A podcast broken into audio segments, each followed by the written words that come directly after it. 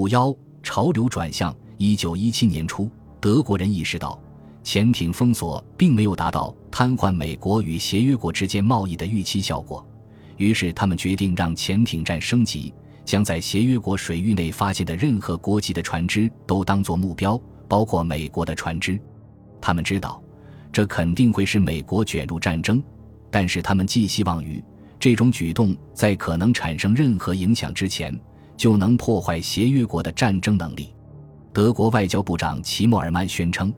只要给我们两个月的时间开展无限制潜艇战，我们就会结束这场战争，并在三个月内实现和平。”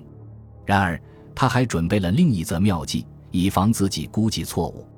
那就是拖延美国的任何干预，使得他的潜艇恐怖活动能够继续下去。一旦美国宣战，他必定会让华盛顿在自家门口就面临重大的危机。一九一七年一月十六日，在德国宣布发动全面潜艇战前不久，齐默尔曼通过德国驻华盛顿和墨西哥的大使，向墨西哥总统发送了一份绝密的电报，邀请他在美国宣战的情况下加入德国的阵营。墨西哥和美国长期不和，自一九一四年以来，因墨西哥要求美国归还在上个世纪中叶占领的德克萨斯、新墨西哥和亚利桑那。美国曾两次对墨西哥采取惩罚性行动。如果墨西哥人同意加入德国的阵营参战，齐默尔曼承诺在战后的和平协议中将帮他们收复失地。这份电报还请求墨西哥协助他们尝试诱使当时是协约国成员的日本改变立场，在太平洋袭击美国。这份电报极其重要，德国人从三条不同的线路将其发送。因为战时通信经常受到干扰，而德国自己的跨大西洋线路已经被切断，肆无忌惮的齐默尔曼决定使用美国国务院的专用线路作为其中一条线路，这是美国国务院授予他的权利，目的是加速威尔逊总统的促和努力。这份电报是用密码写的，而美国人当时既不破译密码，也不阅读其他政府的外交信函，因此。华盛顿对这份电报的邪恶内容一无所知，然而，齐默尔曼并没有料想到，在这方面，英国情报机构比美国人要谨慎得多。齐默尔曼只是急切地想要尽快向墨西哥人传达他的信息，但是他万万没想到，从驻柏林的美国大使馆发出的电报是要先通过陆路到哥本哈根，再从英国通过跨大西洋海底电缆到达美国的，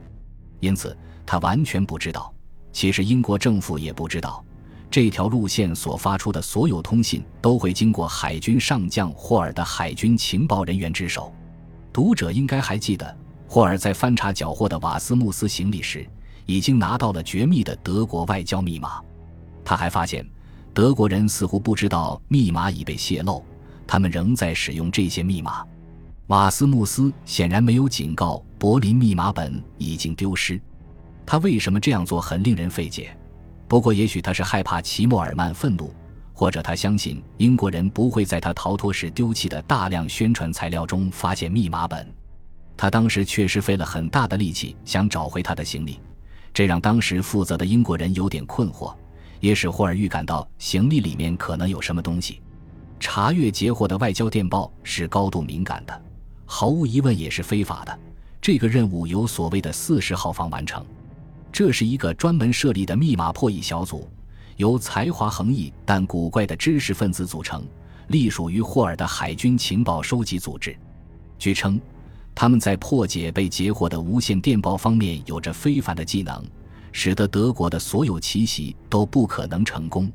就在一月十七日，也就是齐默尔曼发出电报的第二天，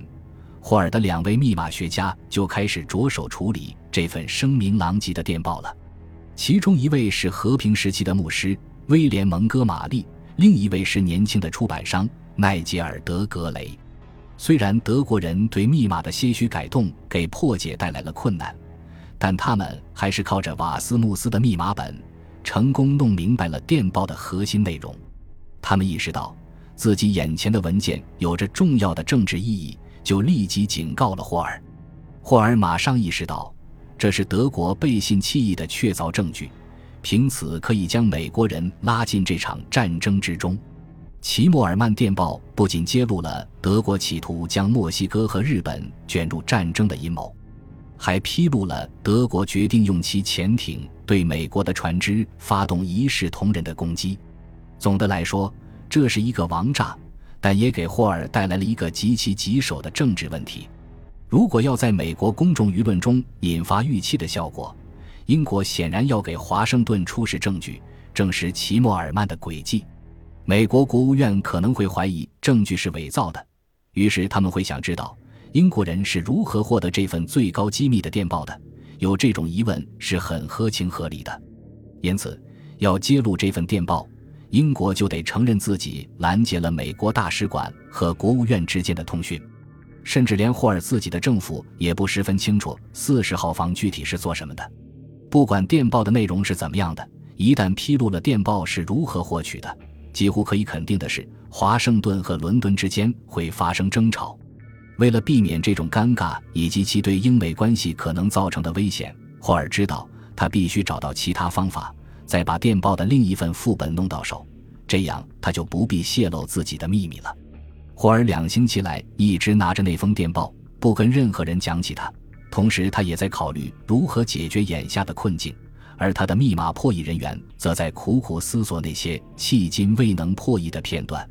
虽然威尔逊总统继续表示希望美国能避免卷入这场战争，但是现在有一种明显的可能性，那就是美国可能会像协约国所希望的那样，在 U 型潜艇恐怖袭击之前就加入战争。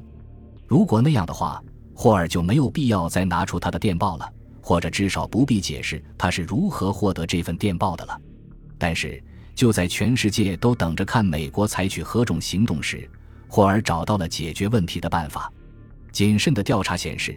德国驻华盛顿的大使最有可能通过正常的商业电报系统将齐默尔曼的加密电报转发给驻墨西哥城的德国大使。毕竟电报的内容已经高度加密了。而且，美国和墨西哥都是中立国家。事实上，如果齐默尔曼想要自己的指示迅速得到执行，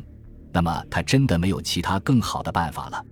如果是这样的话，霍尔推断一定有一份电报的副本存放于墨西哥城的中央电报局。像往常一样，霍尔的直觉是对的。英国大使通过正当或肮脏的手段把副本拿给了他。霍尔很高兴。因为这份电报用的是瓦斯穆斯的原始密码，而不是更复杂的新版本。这表明德国驻华盛顿的大使知道他在墨西哥的同事没有更新后的密码，这使得霍尔的密码破译人员能够破译出那些迄今为止一直破解不出来的片段。同时，霍尔也可以甩掉之前那个烫手山芋，将这份背信弃义的电报透露给战时内阁的首脑们。与此同时，局势又有了两个新的进展，正如齐默尔曼在他的电报中所预测的，一月三十一日，柏林向世界宣布，德国打算发动无差别的潜艇战，打击所有为协约国运送补给的美国和其他中立国的船只。因此，大量前往英国和其他地方的船只不确定要怎么做，只得在最近的港口寻求庇护，等待其政府或所有者的建议，再决定下一步的行动。显然，这样做虽然未能阻断英国及其协约国盟友急需物资的流动，但也起到了减缓的作用，而这正是德国人想要的。三天后，威尔逊总统与德国断绝了外交关系，两国的大使也分别回国了。然而，仍然没有迹象表明威尔逊准备加入这一场他和他的绝大多数美国同胞都不愿参加的战争。伦敦的战争内阁现在决定。只有一种方法可以迫使威尔逊出手，并让美国公众不再自鸣得意，